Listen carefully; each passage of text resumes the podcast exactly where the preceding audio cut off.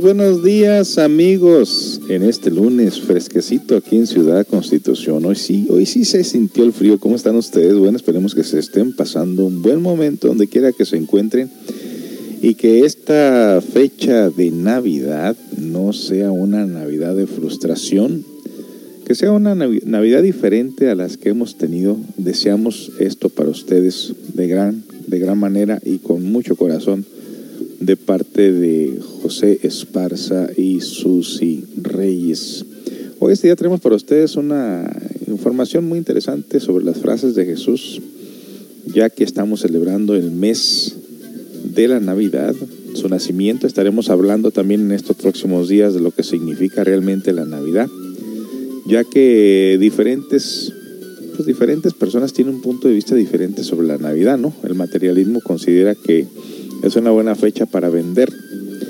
Otros una buena fecha para celebrar en grande con familia, otros con motivos para ponerse cuete otra vez. Y bueno, cada quien tiene una visión diferente sobre la Navidad. Estaremos hablando sobre lo que viene siendo la Navidad en realidad, es desde un proceso cósmico hasta un proceso humano y religioso, pues también. Así que quédese con nosotros a disfrutar en este lunes positivo frases de Jesús, la segunda parte de esto, ya que como les decía, estamos celebrando su nacimiento, su crecimiento, sus persecuciones, su muerte y su resurrección. Así que, ¿qué significará todo esto? Bueno, eh, quédese con nosotros en estos días de radio para que usted aprenda de qué se trata todo este proceso que venimos repitiendo año tras año y cayendo se murió.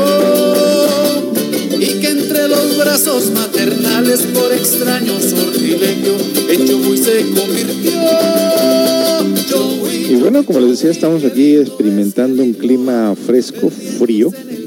Ya ahorita eh, muy contentos porque tenemos un corralito ahí con unos pollitos, unas gallinitas y unos perritos que ya de repente por ahí, no sé por qué están llegando tanto animalito por acá pero bueno, es el, lugar aquí en México pues se presta, no como en Estados Unidos que nos ponen restricciones, ¿no? De que no puedes tener ni gallinas ni gallos en ciertas áreas. Bueno, aquí no pasa eso, cualquiera puede tener eso en realidad. Más bien hay que cuidarlos que no se desaparezcan. y bueno, pues este, este día estaremos trayendo a ustedes estas anécdotas, frases, tratando de explicar cada una de ellas de acuerdo a las diferentes filosofías y conocimientos que, hemos tenido a través del tiempo, con la intención de que el mensaje llegue profundamente a la conciencia de cada uno de nosotros y esta Navidad la podamos hacer diferente a todas las Navidades.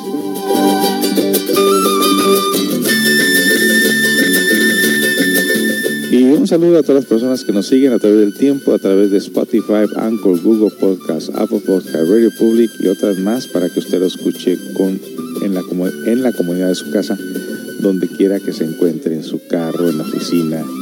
Si usted quiere escuchar una radio diferente, pues abra la, la plataforma de Spotify y escuche todas las grabaciones que tenemos. Comenzamos, sean todos bienvenidos a Radio Holística transmitiendo en vivo desde Ciudad Constitución los lunes, miércoles y viernes de 11 a 12.30 de la tarde. Continuamos.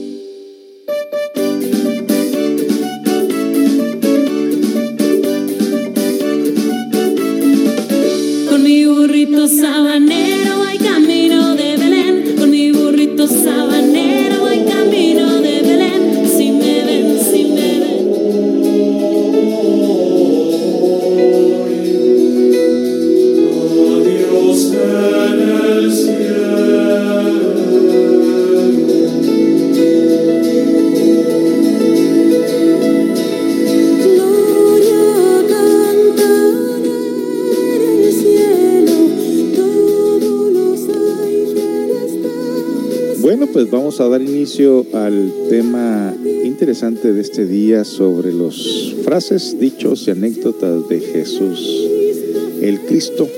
Aquí con mi compañera, con la dulce y agradable voz de Susi Reyes. Susi, buenos días, ¿cómo estás? Muy buenos días, muy bien. Feliz de estar una vez más aquí. Bueno, pues vamos a dar inicio al tema del día en este lunes positivo, celebrando la Navidad de lo que viene siendo el Cristo. ¿Por qué le dicen Cristo para empezar? Sabemos que el nombre de él era Yeshua Ben Pandira. Eh, después pusieron, pues ahora resulta que todos estos nombres del Medio Oeste o del Middle East tienen nombres hispanos, a todos les pusieron nombres de hispanos, pero en realidad, pues siendo ellos de aquellas tierras, obviamente sus nombres no son hispanos. Jesús era Yeshua. Y tendríamos que descifrar el, en el, nombre de ellos de acuerdo a las, a las, tierras donde nacieron. Sería una buena tarea, ¿cómo se llamaba Pedro en el idioma de ellos? ¿no? O, Pablo, o Felipe, o todo eso. Vamos a sacarlos. Nos pusieron nombres latinos para empezar, pero ellos no son hispanos. Ah. Aclarando. Ellos son por allá de aquellas áreas de Jerusalén, del Medio Oeste, de los países que están llenos de guerra ahorita, por cierto. Sí. Entonces, eh, siendo que a nosotros nos gusta mucho investigar por qué es que a Jesús le dicen Jesucristo, si no es el nombre de Él, de dónde surge esto del Cristo. Bueno, tendríamos que explicarles un poco a ustedes sobre lo que viene siendo la energía del universo, ¿no? Tendríamos que entrar nosotros a estudiar lo que es la cábala hebraica para darnos cuenta realmente, conocer los diferentes nombres. Eh, es algo muy profundo, pero vamos a tratar de, hacerlo de la manera más sencilla, ¿no? Cuando nosotros contemplamos el árbol de sefirótico, recuerden que se hablan que en el paraíso habían dos árboles, el árbol del bien y del mal y el árbol de la sabiduría. En todo caso, el árbol de la sabiduría hace relación precisamente con la cábala hebraica. La cábala hebraica es la ciencia de la numerología. En la Biblia está escrito, eh, muchos pasajes bíblicos están escritos en números y con nombres que quizás se nos hace a nosotros difícil de entender. Y también sería interesante entrar en cábala en, algún momento a explicar lo que viene siendo este árbol de la sabiduría, pero en este caso queremos compartir con ustedes sobre lo que viene siendo la energía Crestos o la energía Cristos. Eh, dentro de la cábala hebraica eh, hay una frase que se llama el chokmah.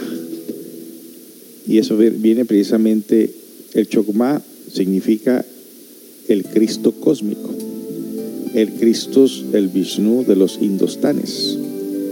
Él se considera que es el primer logos. El segundo logos, chokmah, es el amor el Agnus Dei, el Cordero inmolado, es el fuego mismo que arde en toda la creación desde los principios del mundo para nuestra salvación. Es el fuego y subyace en el fondo de toda materia orgánica e inorgánica. Es decir, que este, este potencial energético está dentro de cada uno de nosotros por descubrirlo cada quien. La energía solar es luz astral su esencia es el poder cristónico, encerrado en el polen fecundante de la flor, en el corazón del fruto del árbol. en las glándulas de secreción interna del animal y del hombre. En el hombre, su principal asiento está en el coxis. Los aztecas denominaban a este sagrado poder la serpiente emplumada Quetzalcóatl, que solo despierta y asciende hasta nuestra glándula pineal por medio de la magia amorosa y de los méritos del corazón. Cristo en todo caso está representado por la sabiduría misma. Es el logo solar, cuyo cuerpo físico es el sol. Cristo camina con su sol en la misma forma que el alma humana camina con su cuerpo de carne y hueso. Cristo es la luz del sol, la luz del sol es la luz del Cristo. La luz del sol es una sustancia del Cristo que hace crecer la planta y brotar la semilla. Dentro de la prieta dureza del grano queda encerrada esa sustancia del logo solar que le permite a la planta reproducirse incesantemente con la vida gloriosa, pujante y activa. La energía desprendida del fuego solar está fijada en el corazón de la tierra y ella es el núcleo vibrante de las células de todo ser viviente. Ella es la luz astral, el azoe y la magnesia de los antiguos alquimistas. La luz astral compenetra toda la atmósfera y es causa y es la causa maravillosa de, los poderes en el hombre y el fuego sagrado de toda vida.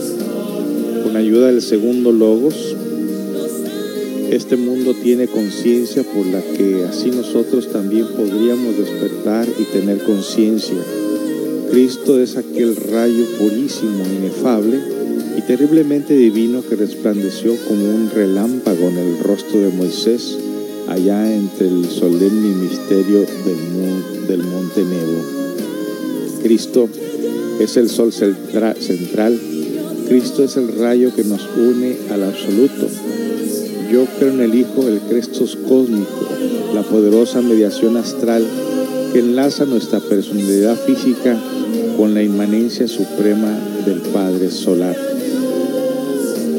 Saber que el Cristo no es un individuo, el Cristo cósmico es impersonal, universal y está más allá de la individualidad, de la personalidad, personalidad y del yo.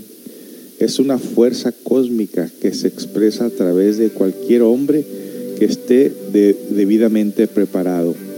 Un día se expresó a través del gran Yeshua Ben Pandirá, conocido en el mundo físico como el Maestro Jesús de Nazaret. También se expresó a través de muchos otros. Cristo es una sustancia cósmica latente en cada átomo del infinito, la sustancia de la verdad. Cristo es la verdad y la vida. Cuando un hombre asimila la sustancia Cristo en lo físico en lo psicológico y en lo espiritual, se cristifica, se transforma en Cristo, se convierte en Cristo viviente. Necesitamos formar a Cristo en nosotros. Es urgente alcanzar y encarnar la, la verdad. Entre los chinos Cristo es Fuji, entre los mexicanos Cristo es Quetzalcoatl, que fue el Mesías y el transformador de los toltecas. Entre los japoneses es Amida, quien tiene el poder de abrir las puertas de Gojurak, el paraíso. Es el culto de Zoroastro. Cristo es el aura, Mazda.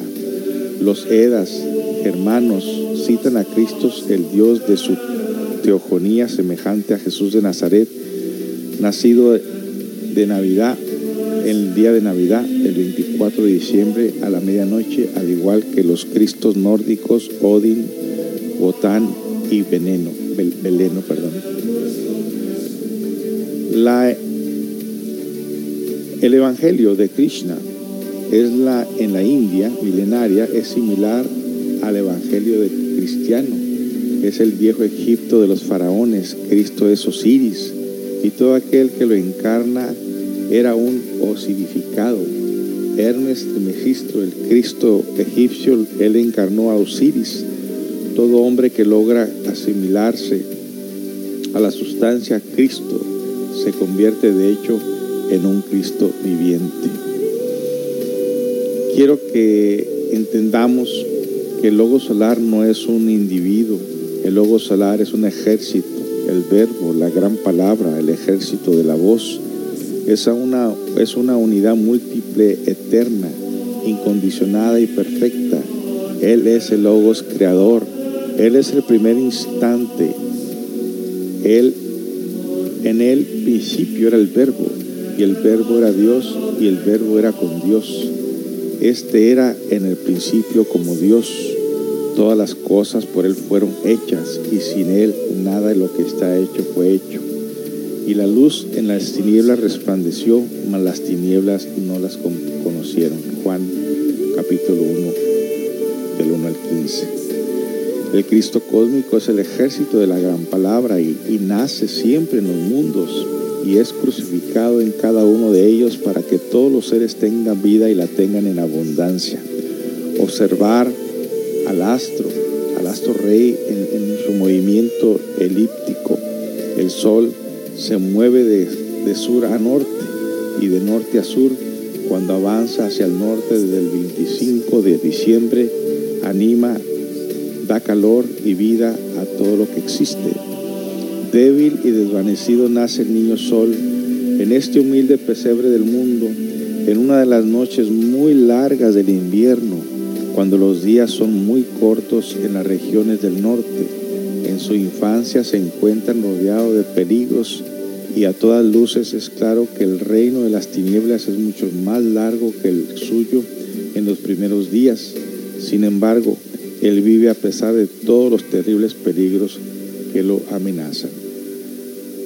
Para el tiempo, los días se prolongan cruelmente y llega el equinoccio de primavera y la Semana Santa, el momento de cruzar de un extremo al otro el instante de crucifixión del Señor en este mundo después de su muerte resucita en toda la creación y madura entonces la uva y el grano.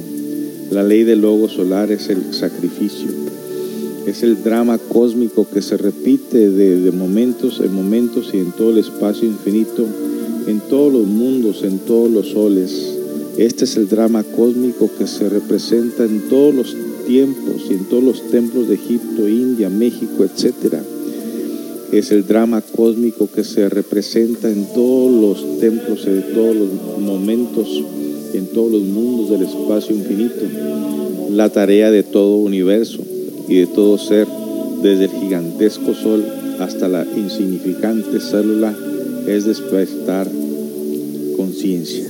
Al terminar con el yo y con la individualidad, solo quedan los valores de la conciencia que son los atributos del eterno espacio abstracto absoluto.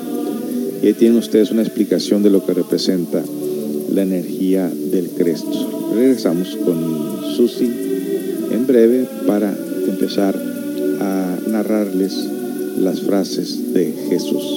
Regresamos que más. Está escuchando Radio Holística desde Ciudad Constitución, la que le trae muy interesante información en este mes de la Navidad. Regresamos.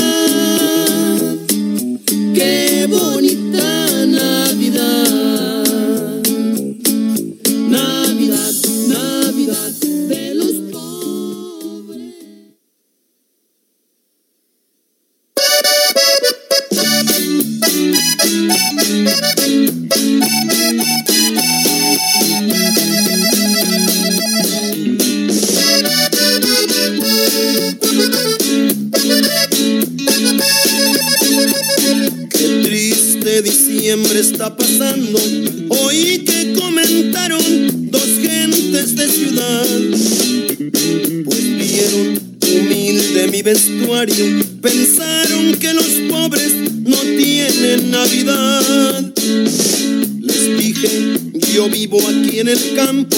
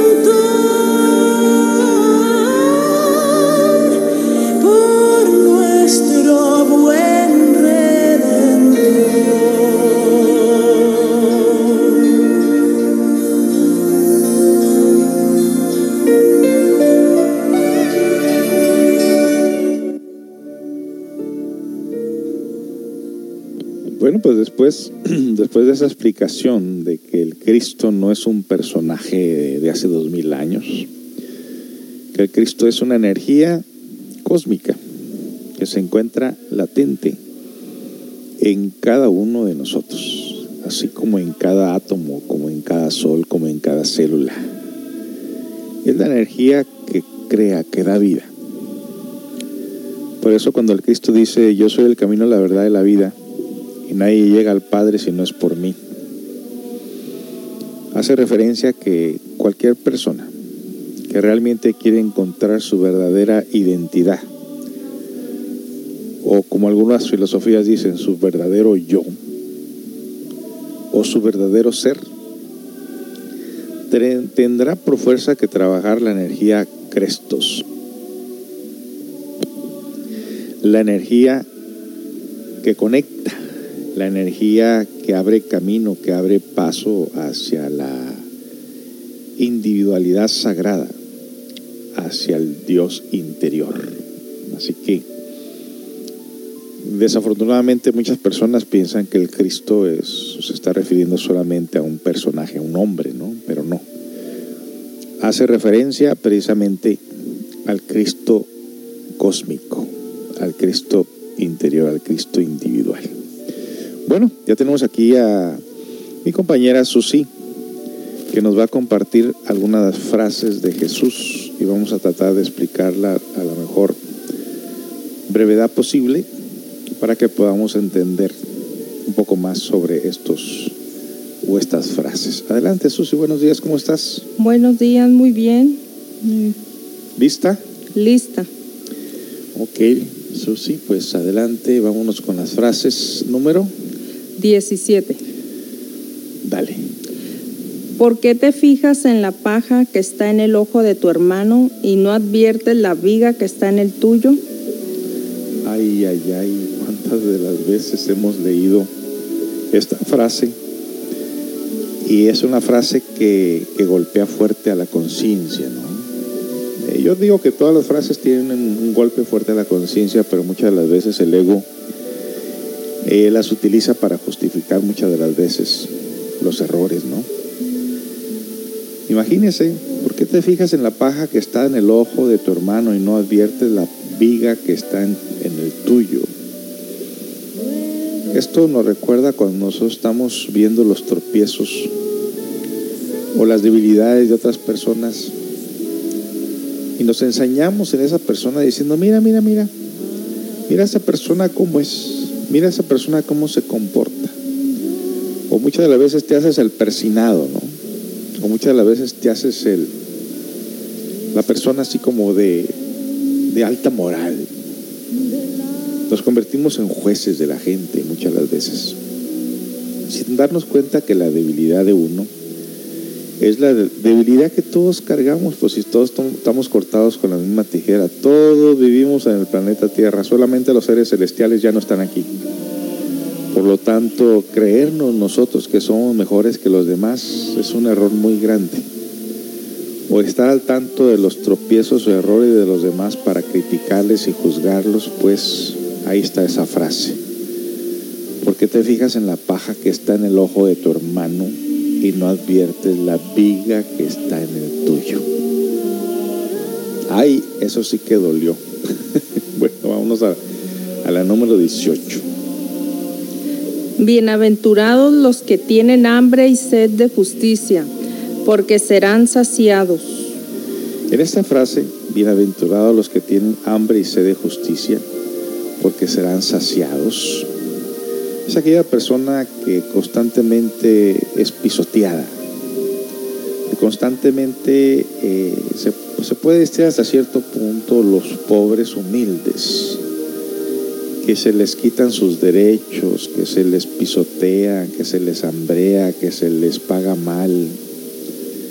Obviamente que mucho de esto se puede malinterpretar, siendo que vivimos en los tiempos modernos y no adaptarnos a los tiempos modernos, pues muchas las veces el no saber leer, escribir o usar una computadora pudiera ser que nos esté causando un problema, pero en este caso, cuando una persona sabe leer, sabe escribir, eh, vive en el tiempo moderno, pero de alguna manera le llega a esa parte donde le falta lo necesario para vivir.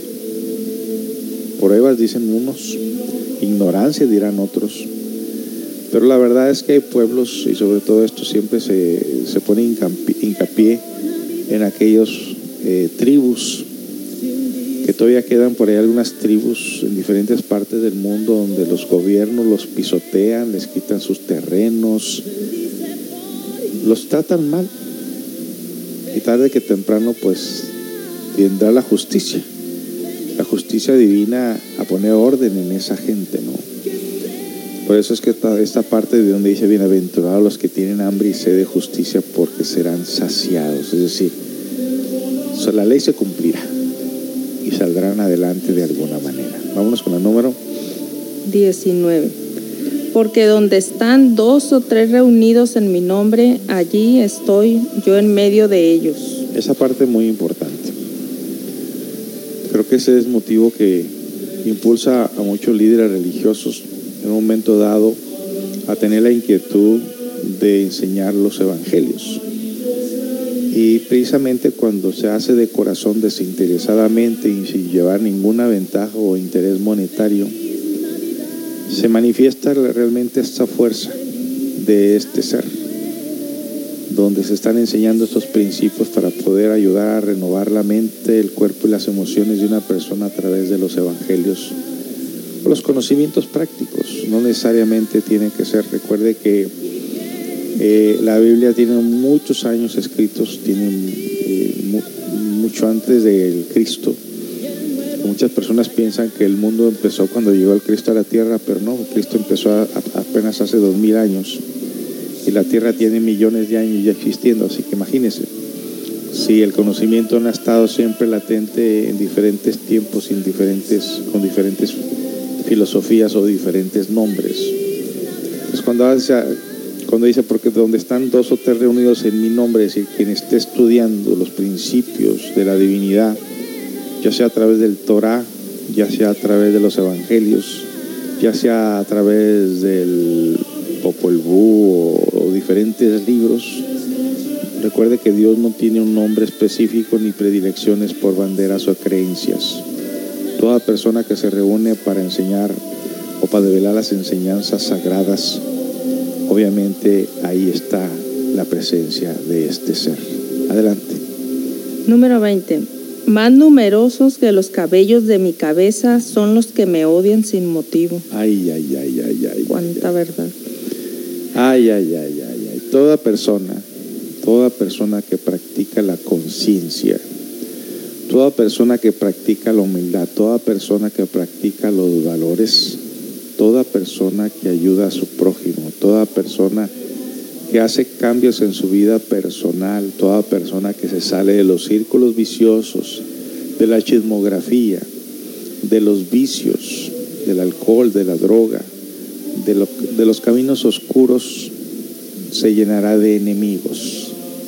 Más numerosos que los cabellos de mi cabeza son los que me odian sin motivo. Esto podríamos poner el ejemplo del Cristo que sin deberla, sin haber hecho ni un error, todas las masas que gritaban su crucifixión, encandilados por los religiosos de su tiempo. O sea, toda persona que trabaja en sobre sí mismo y trata de hacer la diferencia con su vida, se llenará de enemigos desde el momento en que su forma de pensar es una forma de pensar diferente. Desde el momento en que empieza a corregir los errores de quien está cerca de esa persona, esa persona tendrá como enemigos hasta sus propios familiares y amigos y conocidos. ¿Por qué? Porque el círculo vicioso de la gente no quiere que nosotros seamos diferentes, quiere que seamos igualitos a ellos. Por eso cuando un borracho decide salirse del círculo vicioso de la borrachera, desaparecen todos esos amigos. Cuando una persona decide no chismear más y empezar a usar el verbo de una forma constructiva y en beneficio de otros, también se echará de enemigo a los que al grupo con el cual pertenece. Por eso es que está esa frase, no solamente se refiere al Cristo, sino también se refiere a la persona que quiere cambiar. Nos vamos con la número 21. Lo que entra por la boca del hombre no le hace impuro. Al contrario, lo que hace impuro al hombre es lo que sale de su boca. Pues continuando con la frase anterior, esta vendría siendo la segunda parte de la frase anterior. Hace más daño lo que sale por la boca que por lo que entra. Cuando tú, volviendo al punto, cuando tú señalas los errores de los demás, cuando no solamente los señalas y comentas los errores de la persona, sino que le has aumentado le has agregado un poquito más, exagerando realmente la verdad y alterando la verdad de las cosas. Cuando lo haces de una manera malévola. Esas personas que se reúnen para hablar mal de una persona por el hecho de que le cae mal a alguien y esa persona busca seguidores para poner en mal a esa, la imagen de esa persona y que todos estén de acuerdo con esa persona. Por eso eh, se considera que la lengua el enano, este pequeño órgano que llevamos en el interior, hace tanto mal con levantar calumnias, con blasfemar inclusive, hace tanto mal que por ahí nos dice la ley del karma, la justicia cósmica, que cuando una persona ha utilizado la lengua para envenenar el corazón de otras personas, en próximos nacimientos nacerá mudo se le quitará el habla como una forma de castigo para que no vuelva a usar la lengua en forma negativa contra sus semejantes. Ay Dios. Vámonos con la 22. No solo de pan vive el hombre, sino de toda palabra que sale de la boca de Dios. En este punto muy importante, pues la mayor parte de nosotros precisamente buscamos el alimento del diario vivir y nos olvidamos que existe también el pan, la sabiduría, la inquietud espiritual por conocer el motivo por el cual estamos en este tapete de la existencia. Si no se tiene la inquietud espiritual, si no se tiene esa inquietud, esa pregunta de decir, bueno, ¿de dónde vengo? ¿Hacia dónde voy? ¿Hacia dónde iré? ¿Por qué me pasa esto? ¿Por qué me pasa aquello? Entonces no se dará cuenta que realmente existe la sabiduría que tiene la respuesta para toda persona que tiene la inquietud de querer saber el porqué de la vida. No solo de pan vive el hombre, sino de toda palabra que sale de la boca de Dios. En este caso, la sabiduría. Vámonos con una pausa musical y regresamos con Susi Reyes para seguir extrayendo las frases de Jesús para poder nosotros eh, aprovechar esta Navidad de una manera diferente, eh, sobre todo pues buscando esa, una Navidad espiritual, una, una Navidad diferente, que sea una Navidad no como la que hemos repetido año tras año, con borracheras, pachangas, discusiones, malestares y demás, que sea una Navidad donde realmente se sienta el espíritu navideño del perdón, de la bondad, de la carisma y de la compasión. Regresamos con más.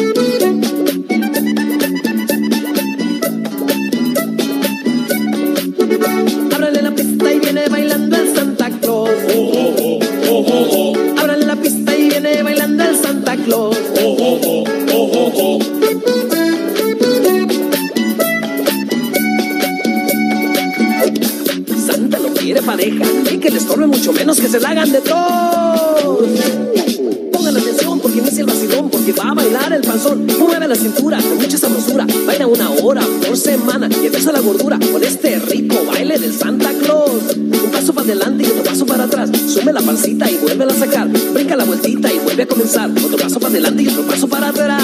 Pero mira, mira, mira, mira, mira cómo mueve la panza el Santa Claus. Oh, oh, oh, Ábrale la pista y viene bailando el Santa Claus.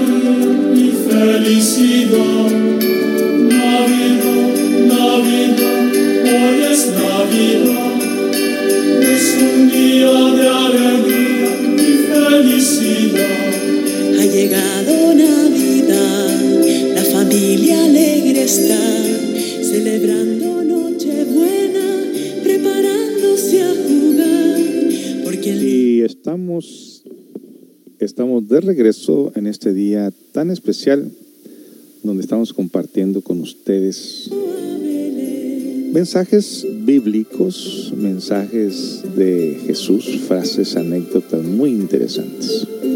Antes de continuar, queremos decirle a ustedes que este programa está de ustedes gracias al gentil patrocinio de masajes relajantes. Que la Navidad no lo agarre mal parado en el sentido que usted esté estresado, cansado, donde no sienta pues que su cuerpo esté del todo bien, trabajando en forma adecuada. Le aconsejamos de gran manera evite el estrés y haga una cita para un masaje relajante con aceites naturales, aromaterapia, música relajante y donde se le va guiando paso a paso cómo ir soltando cualquier problema o preocupación que pueda traer en su mente para que su cuerpo logre la relajación total mientras se le está haciendo su masaje. Un masaje que normalmente cobramos 495 pesos y solamente en este mes de la Navidad estamos ofreciendo 60 minutos de masaje relajante de cuerpo entero de pies a cabeza por solamente 400 pesos. Haga su cita llamando al 613-128-9334, 613-128-9334 y siéntase mucho mejor después de un masaje relajante.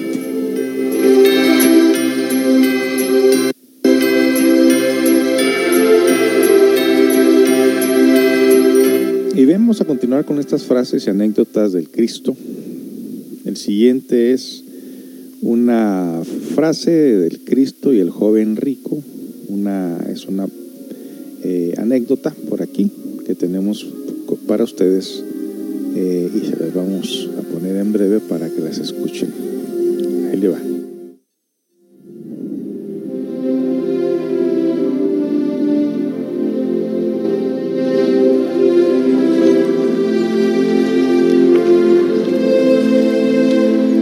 Bueno, ¿qué bien haré para que pueda tener la vida eterna? ¿Por qué me llamas bueno? Ninguno es bueno, sino Dios. Y si quieres vida eterna, guarda los mandamientos. ¿Cuáles? No matarás. No cometerás adulterio. No hurtarás. No dirás falso testimonio. Honra a tu padre y a tu madre. Y amarás a tu prójimo como a ti mismo. Todo esto lo he guardado desde mi juventud. ¿Qué más me falta? Una cosa te falta. Si quieres ser perfecto, anda, vende lo que tienes y da a los pobres. Y tendrás tesoro en el cielo. Y ven, sígueme.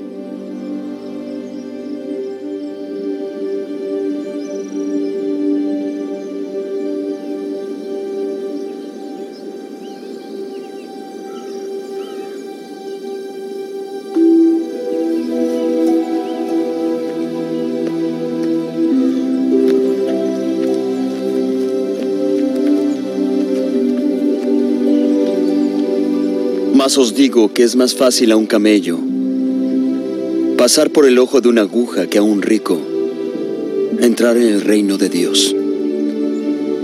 ¿Quién pues se salvará? Para los hombres esto es imposible. Mas para Dios todo es posible.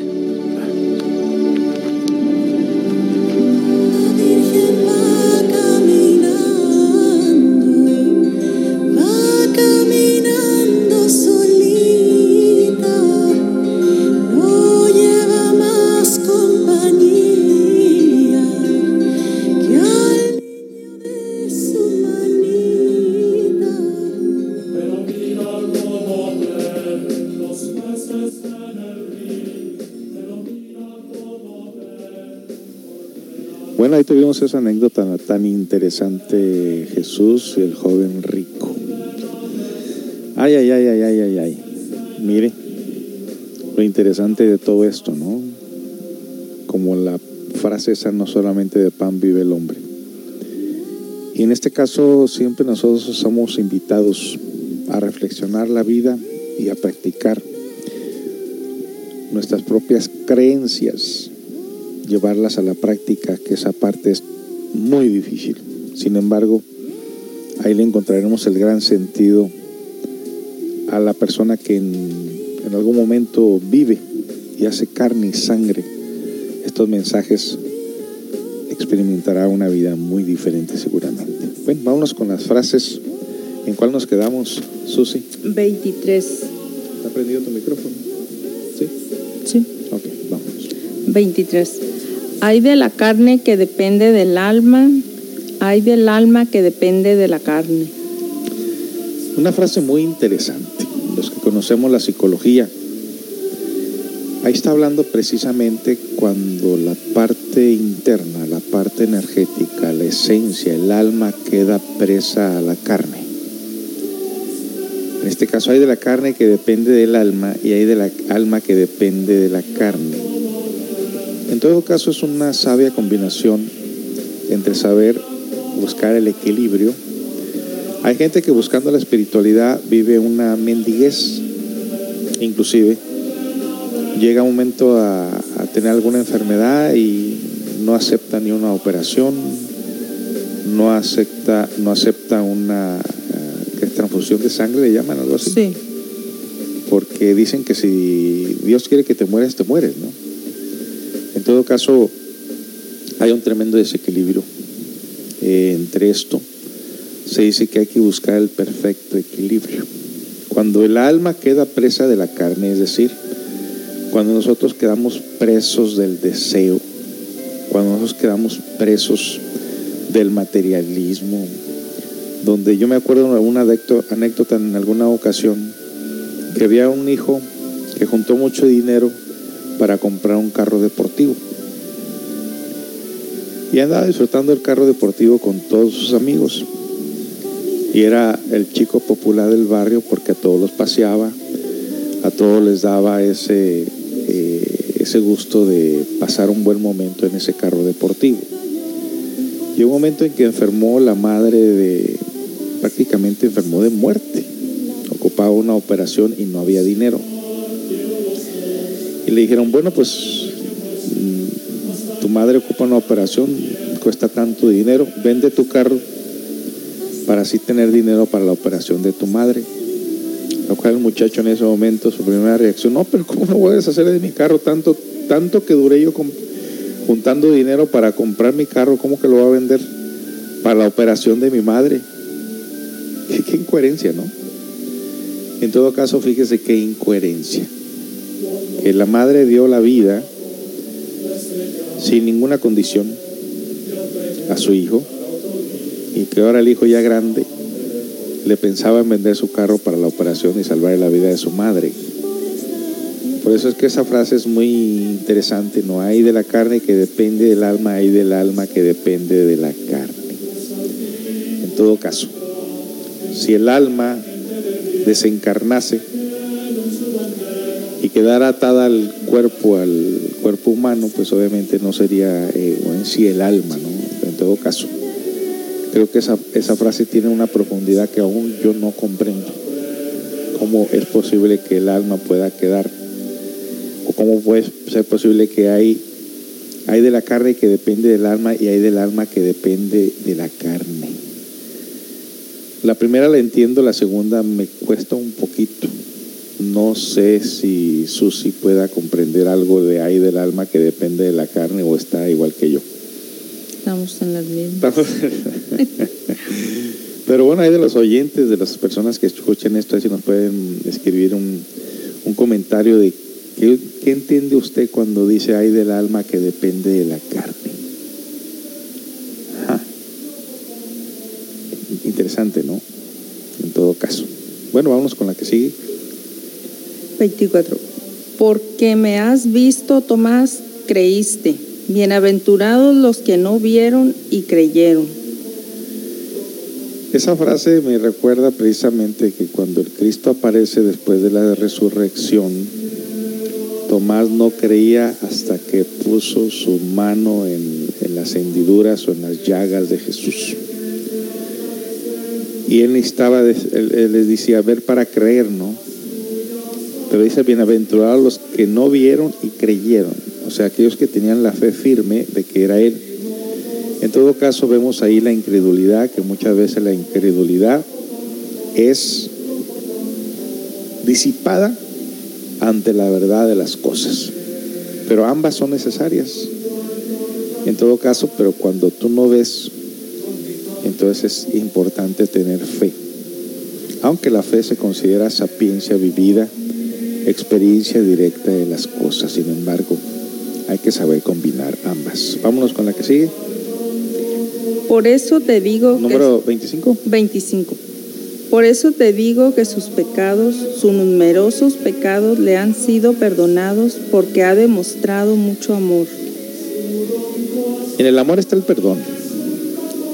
En el amor está la sabiduría. En el amor está la sapiencia del mismo dolor. Por eso te digo que sus pecados, sus numerosos pecados le han sido perdonados porque ha demostrado mucho amor. En todo caso, el amor es mucho más fuerte, o debe ser mucho más fuerte que el odio. Aunque el odio es muy fácil sentirlo. Y el amor hay que crearlo. Hay que purificar el corazón. Hay que purificar nuestros pensamientos, nuestras emociones. Cuando nosotros perdonamos, surgirá el amor, indiscutiblemente. Y la número 26. Amaos los unos a los otros como yo os he amado. En esta frase dice que fue la verdadera religión que, que dejó Cristo en todos. Pero hoy en día pues nos estamos divididos por el odio en el nombre de Dios. Testigos de Jehová no se llevan con católicos, católicos no se llevan con mormones, mormones no se llevan con cristianos y en fin, todo el mundo está separado y en el fondo no deja de ser odio. Cada uno pretende tener la verdad de las cosas. Inclusive si eres de otra religión o de otra creencia o de otra filosofía o que si crees en Buda o que si crees en Krishna o que si lees el, eh, otros libros ya estás condenado. No deja de ser una división, no deja de ser un odio. La verdadera religión es esa, amados los unos a los otros como yo os he amado. Regresamos con más información. Usted está escuchando Radio Holística desde Ciudad Constitución, la que le trae muy interesante información con José Esparza, su servidor, y Susi Reyes, o Susi Reyes y José Esparza, para que no digan, ah, mira, este se contó primero, el burro va por delante. Regresamos con más información.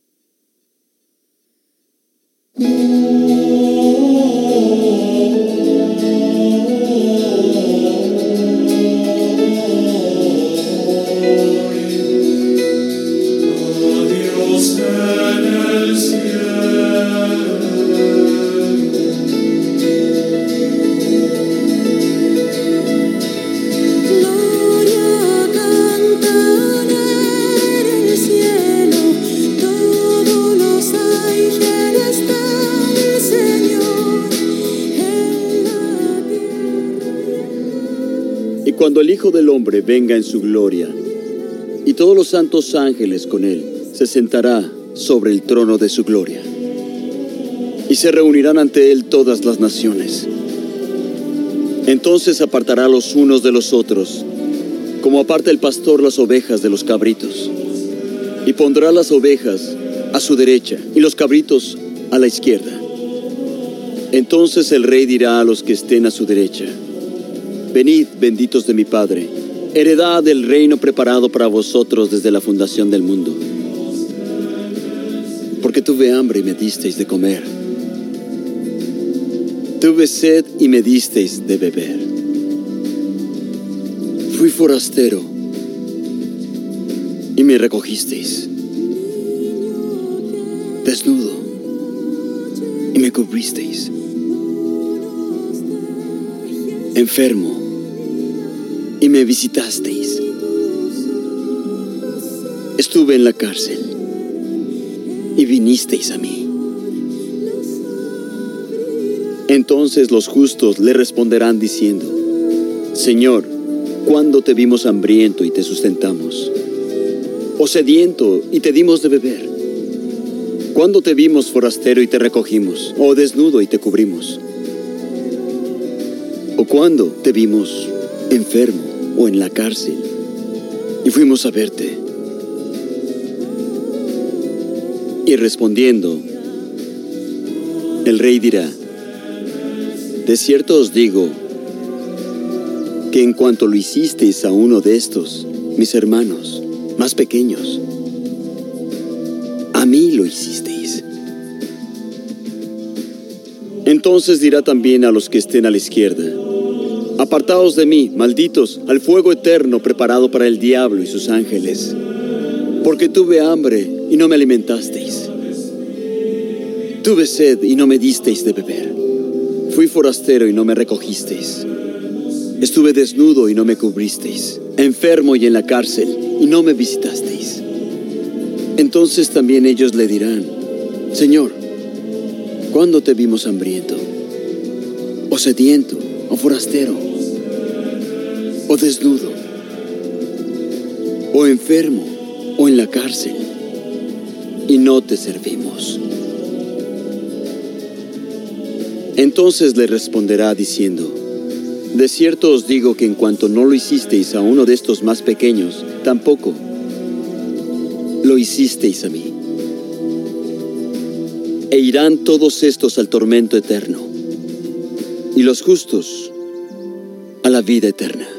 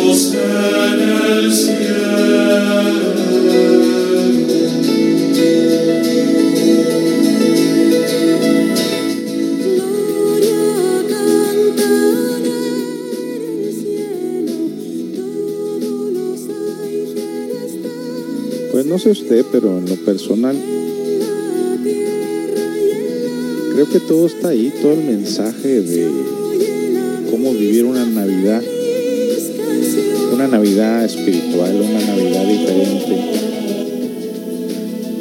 Todos los mensajes están ahí, solamente que nosotros no les ponemos atención, los dejamos pasar desapercibidamente. Necesitamos conectar esa parte humana con la parte divina, por eso la palabra religión que viene del religare, es unir, volver a unir esa parte que está desunida, volver a unir esa parte humana con la parte divina. Y esa parte pues están en muchas de las frases que estamos compartiendo con ustedes, anécdotas del Cristo, pero es importante practicarlas. Y como les digo, en el momento que ustedes se pongan a practicar estas enseñanzas, seguramente les cambiará la vida y también les cambiará, les cambiará el ambiente de gran manera en ese ambiente donde uno se mueve, donde nadie se quiere, todo el mundo se critica, todos criticamos a todos, todos señalamos los errores de todos y no nos damos cuenta que tenemos nosotros que empezar a trabajar nuestra propia viga que traemos en propios ojos. Bueno, vamos a continuar. Ya nos faltan escasos 17 minutos para terminar la programación. Anhelando para cada uno de ustedes en verdad que esta Navidad sea una Navidad de corazón. Una Navidad de armonía, de amor, de perdón, de bondad, de compasión, de misericordia. Para que podamos realmente sentir este hermoso espíritu navideño. Y si sentimos amor, mucho mejor. Será una Navidad llena de infinito amor para todo lo que nos rodea, dentro y fuera de nosotros. Vamos a continuar pues con estas frases tan interesantes. Nos quedamos en la frase número 27. Muy bien, Susi, pues sigamos con esto. Padre, perdónales, porque no saben lo que hacen. Esa parte, esa palabra realmente a mí me ha llegado de gran manera. Pues hemos pasado situaciones muy difíciles, donde muchas de las veces se nos hace una injusticia, cuando se nos ha engañado, se nos ha traicionado, se han aprovechado de nosotros. Y muchas veces te preguntas tú, pero ¿por qué es que me hacen esto? ¿Por qué si yo me porto bien y por qué si hago las cosas bien, por qué me han de pagar con moneda falsa? ¿Que acaso Dios la trae contra mí? ¿Que acaso no soy merecedor de una vida justa? En fin, pueden pasar un sinnúmero de cosas en la cabeza de uno. Y hay muchas de las veces pides justicia, clamas venganza en el fondo, quieres venganza, quieres satisfacer el ego y que sufran aquellos que te hicieron daño. Pero bueno, sería como pagar con la misma moneda. pasando una situación muy similar. Una vez un amigo me dijo, date cuenta que, cuando, que la vida tiene dos caminos, el de la oscuridad y el de la luz. El de la luz es sapiencia, es sabiduría, es amor, es bondad, es paz. Es conocer realmente quién es Dios en tu interior. Mientras que el que agarra el camino de la oscuridad, el camino del engaño, el camino del vicio, el camino del adulterio, el camino de la soberbia, del orgullo, del amor propio, es un camino de oscuridad. Entonces es suficiente cuando una persona ha cometido errores que tú te des cuenta que esa persona nunca va a poder ser feliz.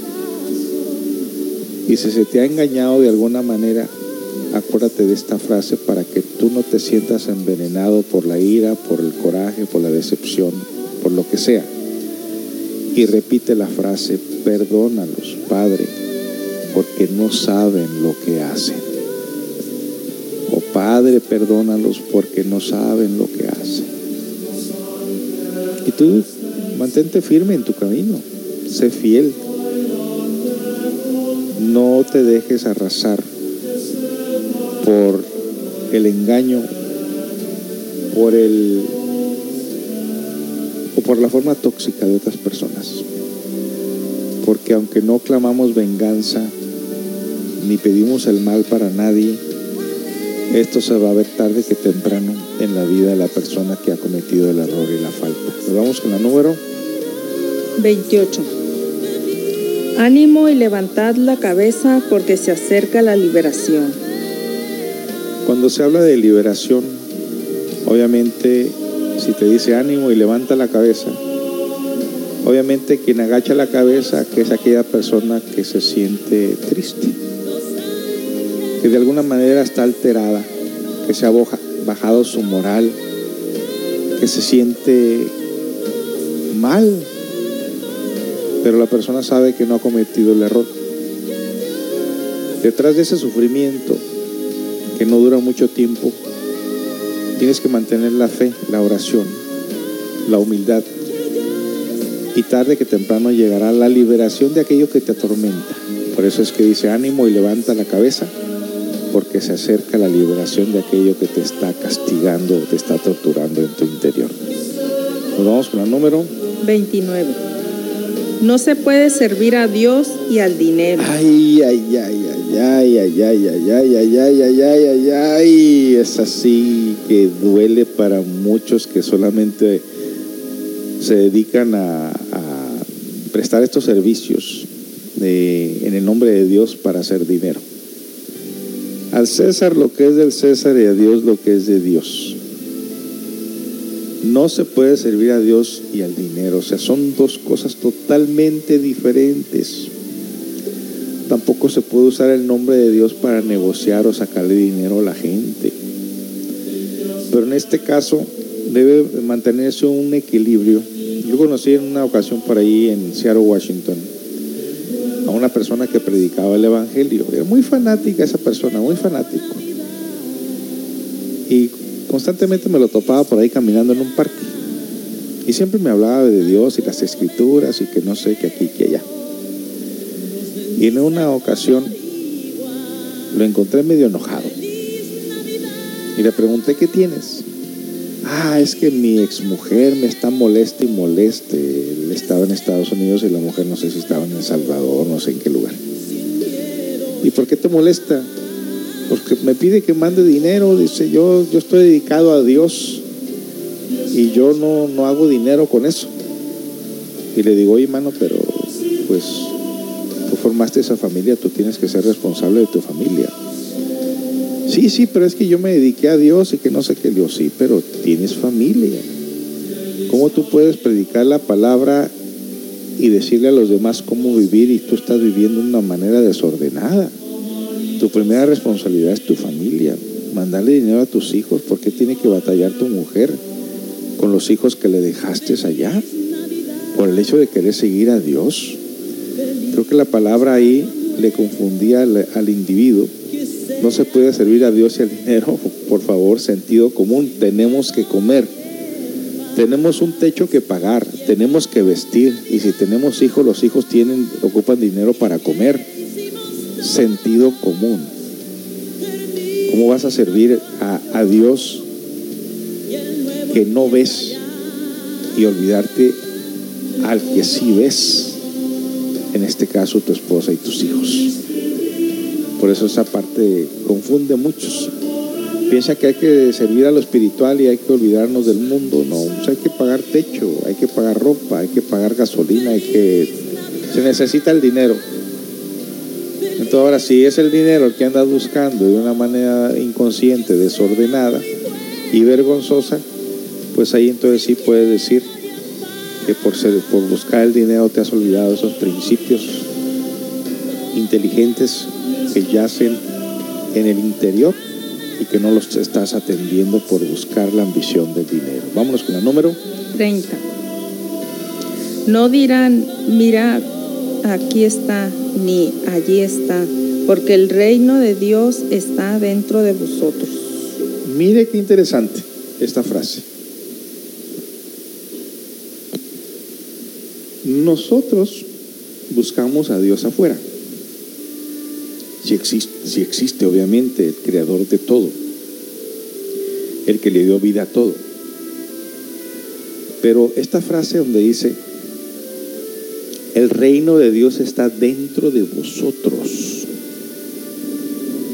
Sin embargo, se construyen tremendas iglesias de mucho dinero. Se pelean por puestos religiosos. Y las masas siguen personajes. Y se matan en el nombre de Dios. Y se engaña al pueblo en el nombre de Dios. Y se levantan guerras en el nombre de Dios. Esta frase no dirán, mirad ahí, aquí está, ni allí está. O sea, no está afuera. El reino de Dios está dentro de vosotros. Solo que nosotros no nos conocemos a nosotros mismos. Pero el momento que dice que está dentro de nosotros y no afuera, debemos de pensar que ningún líder religioso, ningún filósofo, ningún personaje, ni siquiera el mismo Cristo histórico, puede hacer una modificación o un cambio en ti si no buscas este cambio dentro de ti mismo. Porque todo el potencial energético en cuanto a virtudes, bondad, valores, conciencia, está dentro y no afuera. Vamos con el número 31. Los estoy enviando como ovejas en medio de lobos. Por lo tanto, demuestren ser cautelosos como serpientes y, sin embargo, inocentes como palomas. Esta frase está muy profunda. Los estoy enviando como ovejas en medio de lobos. Por lo tanto, demuestren ser cautelosos como serpientes y sin embargo inocentes como palomas. El peligro acecha en todo momento, en todo instante de nuestras vidas. Vivimos en un mundo complicado, lleno de caos, lleno de desorden, lleno de peligros. Hay que ser muy cautelosos como las serpientes, pero también inocentes como palomas. Es decir, en medio de las crisis tenemos que buscar nosotros la bondad, la paciencia, la caridad, el amor. Pero no ser tan confiados, porque el peligro acecha en todo momento. Nos vamos con la número 32. Quien no está conmigo está contra mí. Esta frase la hemos escuchado inclusive hasta personas muy conocidas que cuando estás en desacuerdo con ellas usan esas frases bíblicas. En primer lugar, esta frase la utilizó Jesús y tú no eres Jesús. Lo mismo cuando dicen me traicionaste como Judas. Ah, sí, Jesús. Le dice, no, tú no eres Jesús. No nos robemos estas frases que pertenecen a verdaderos sabios y a verdaderos mártires. Cuando dice, si no estás conmigo, estás contra mí, es realmente quien no está por el lado, una vez mencionada, la bondad, el perdón, la carisma, el bienestar, la conciencia, obviamente está en contra de ello. No se pueden servir a dos amos, porque al uno le vas a quedar mal. Nos vamos con la 33. El que halle su alma la perderá, y el que pierda su alma por causa de mí la hallará. Bueno, en este caso, cuando luchas por una causa, y esa causa es precisamente el servicio a otros, cuando esa causa es procurar el bienestar de otras personas, o sea, si solamente te procuras a ti mismo y no te importa el bienestar de tu hermano, de tu prójimo, obviamente, pues solamente estás dedicado egoicamente a tu propio beneficio. Pero, pero aquel que se dedica realmente a- al beneficio de otras personas que conozcan realmente el camino hacia las virtudes, el camino hacia la liberación, el camino hacia la verdad, y se dedica tanto y tanto a ellos que se olvida por un momento de sí mismo, pero a causa de ese sacrificio que hace en el nombre de Dios por querer ayudar a los otros, el que pierda su alma por causa de mí la hallará. En todo caso, el que se sacrifica por, los por el beneficio de los demás. Nos vamos con otra, la número 34. Cuando des limosna, que tu mano izquierda ignore lo que hace la derecha, para que tu limosna quede en secreto y tu Padre que ve en lo secreto te recompensará. Esa palabra puede ser malinterpretada. Limosna es dar al que no tiene, abrigo al que tiene frío, comida al que tiene hambre, ropa al desnudo. En este caso, todo esto se tiene que hacer con conciencia. Limosna no necesariamente se está hablando de un diezmo o de la limosna que se da en una iglesia. En una ocasión un maestro iluminado, un maestro iluminado, me refiero a Samael Aumbeor, el creador del movimiento gnóstico en todo el mundo, alguien llegó a su casa y tocó la puerta y ellos estaban comiendo. Él mismo dijo, yo abro la puerta. Y se asomó. Y cuando regresó, regresó sin camisa. A lo que le preguntan, ¿y tu camisa? Dice, es que un hombre allá afuera no tenía ropa. Y me preguntó que si tenía algo que darle para vestirse. Y yo le di mi camisa en ese momento. Este mismo hombre que realmente sus enseñanzas, en una ocasión también hablaba de filosofías y conocimientos con otro compañero y mencionaba que a él le gustaba comprar pájaros para luego liberarlos.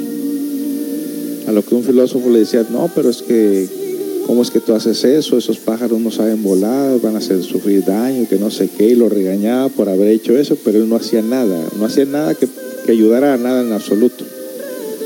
Si no me equivoco de esa anécdota que va de esa manera. En todo caso, cuando des limosna, que tu mano izquierda ignore lo que hace tu derecha. No como esas personas que se graban videos. Grábame, grábame que voy a hacer una donación. Grábame, grábame que voy a dar unos zapatos. Grábame, grábame que voy a dar un, un billete de 100 pesos. No, grábame, grábame para que vean lo bueno que soy. Y ahí no se está practicando que tu mano izquierda ignore lo que hace tu mano derecha para que tu limosna quede en secreto y tu Padre que ve en lo secreto te recompensará. Decir, nunca esperes nada de nadie.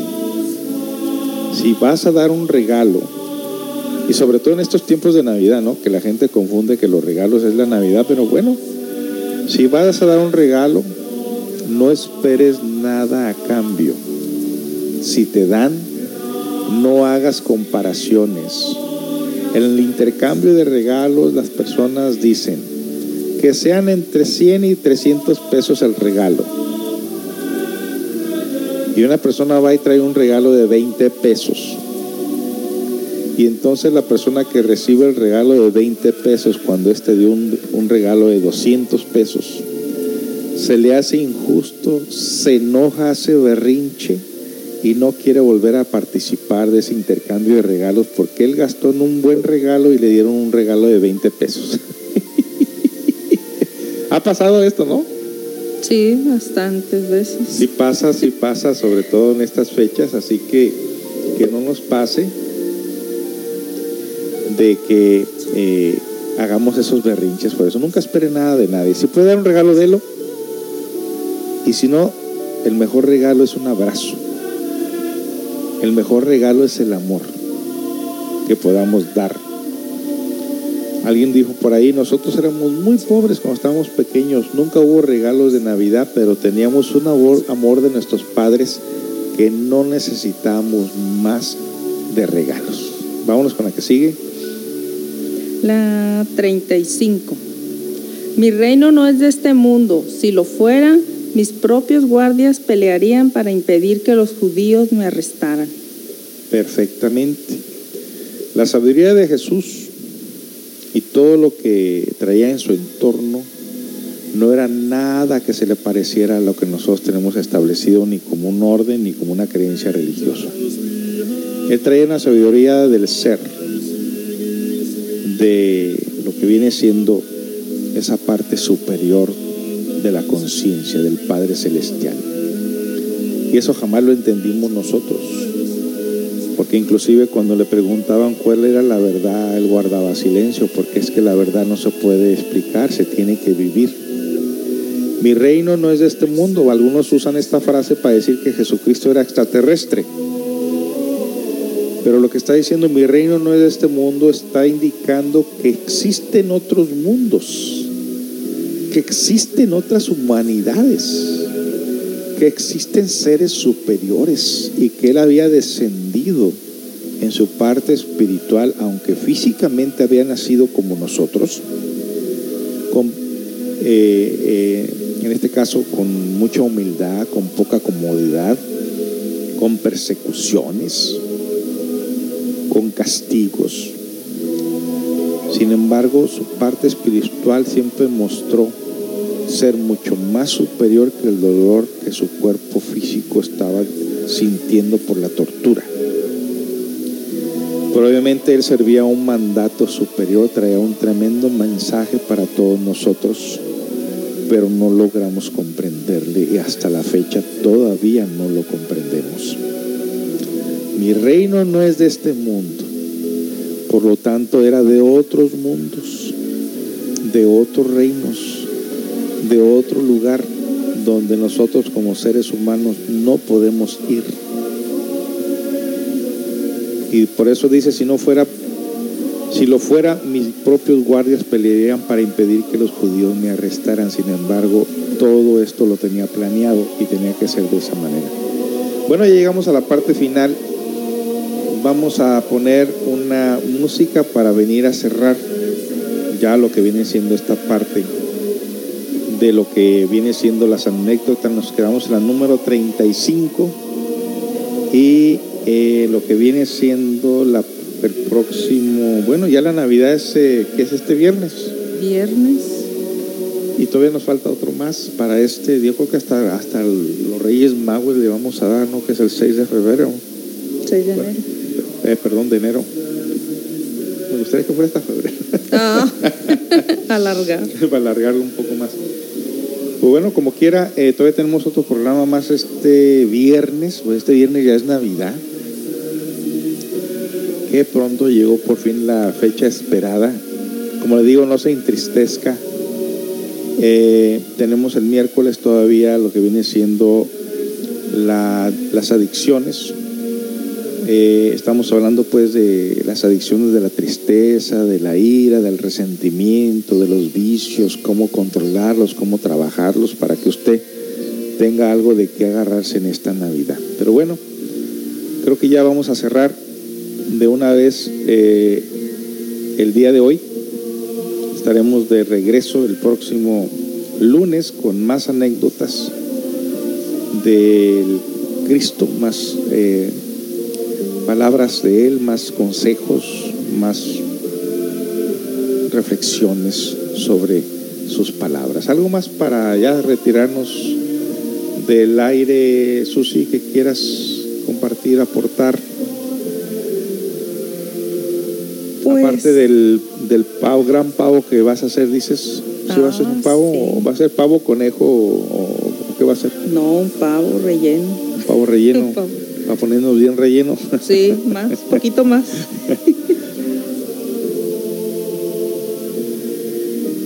Bueno, pues entonces eh, no nos queda que decirles a ustedes, este, el- como quiera vamos a estar el próximo miércoles aquí y pues las personas que ya van a andar muy atareadas con eso de los regalos, recuerden no se estrese, si se estresa, se siente cansado, fatigado, no puede dormir, lo que sea, venga a dar, haga una cita para un relaje, un relaje, Bueno, un masaje quise decir.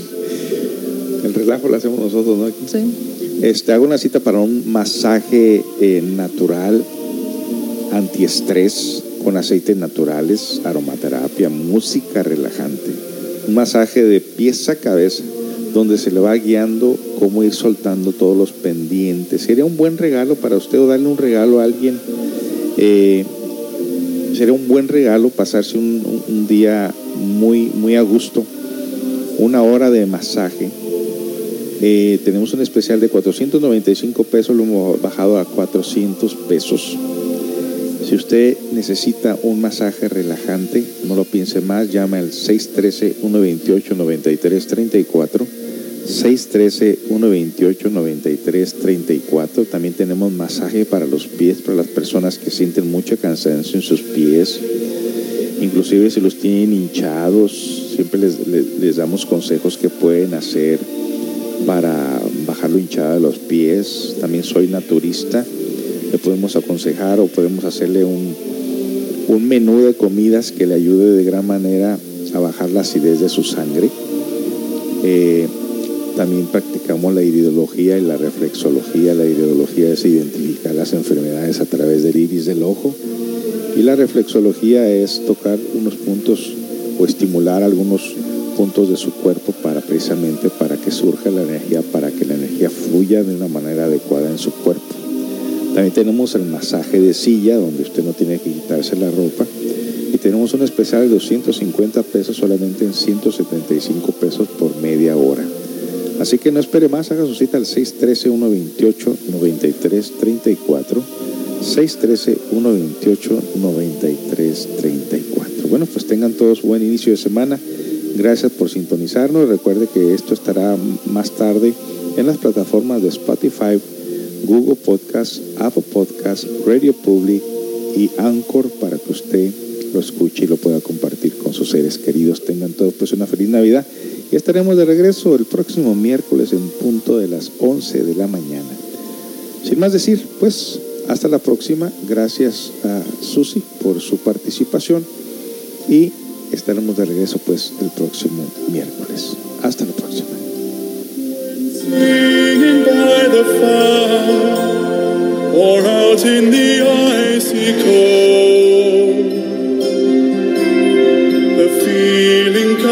Singing days of old. The merry days of laughter, of gifts and friends and joy. The Spirit moves again like Christmas days of old. Gentle singing and dancing at night, candles burning late into the night, and deep in the heart of all, the child that once was born